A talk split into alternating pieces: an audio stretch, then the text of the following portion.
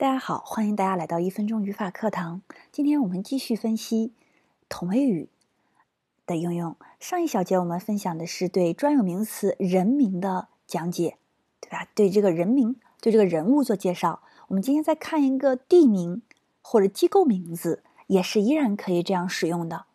比如说啊，我爱中国，对吧？一个历史非常悠久的国家，那我可以先写主干，I love China。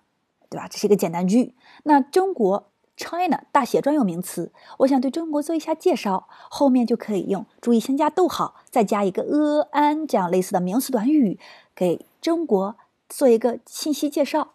那中国是什么呢？是一个拥有历史悠久的国家啊。那就 a I love China，逗号 a country with long history，或者是 of long history。对吧？那这个后面的介绍可以增加这个句子本身的长度，同时呢，也会使这个句式变得比较复杂。